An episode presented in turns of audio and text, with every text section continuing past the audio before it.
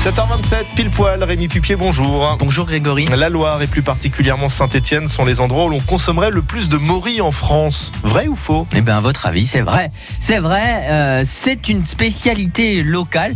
Alors, ne me demandez pas pourquoi, mais pourtant, on a quand même des indices. hein. Il y avait une famille qui s'appelait la famille Granger, qui, euh, qui- était très connue, qui avait plusieurs magasins à Saint-Etienne. Et euh, dans les années 70, ils ont eu la bonne idée de vendre des morilles, mais en vrac, devant le magasin. Et du coup, ça a été un, un vrai succès. Ils avaient des commerciaux et euh, ils arpentaient partout la France pour vendre des morilles de partout. Aujourd'hui, euh, les frères Granger installent de temps en temps euh, un des frères, un magasin éphémère euh, qui traditionnellement est dans la rue de la Résistance. Je crois que cette année, il a l'intention de le faire aussi. Il y a aussi Eric Payago, bien sûr, hein, à la Talaudière, qui vend des morilles toute l'année et dans de nombreux salons. Et puis, bien sûr, il y a le domaine qui monte à Andrézieux, ce caviste bien connu, qui vous propose à partir du 28 novembre de nombreuses sortes de morilles à toujours des prix très très acta- Alors, la morille, elle est conique, elle est assez petite. Euh, les tailles ne dépassent généralement pas 10 cm, maxi 20 cm.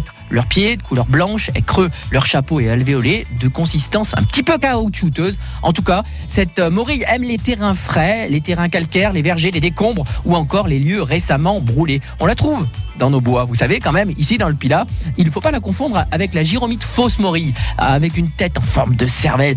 Les novices euh, la, la mangent crue et c'est nocif. Euh, en tout cas, on en trouve dans nos bois de pain dans le Pilat. hein. Et puis vous m'arrêtez si je me trompe, mais il y a quatre sortes de morilles, hein, c'est bien ça? Euh, D'abord, il y a l'extra, donc celle qui a un pied, qui a moins de saveur, euh, un peu plus de terre. On appelle ça euh, pourtant l'extra. La jumbo, ça c'est la grosse, elles sont belles, celles-là j'adore les mettre en bouche. Les mini, elles portent bien leur nom. Et la spéciale qui n'a pas un pied standard. Vous savez que les brunes, c'est les meilleures. Généralement, ça vient quand même du Pakistan. hein. Euh, la noire, faut s'en méfier parce qu'elle est fumée et donc du coup le goût vient généralement de de, de, de ça. Ça vient plutôt de Chine, donc euh, méfiance. Vous savez qu'avant, les paysans à Issingeau, l'hiver, arrondissaient leur fin de mois difficile avec leur activité, euh, c'était plus calme, à trier avec un détecteur de métaux pour pouvoir trouver euh, eh bien des euh, des poids qui allaient fausser la bascule, Euh, les roulements à les choses comme ça.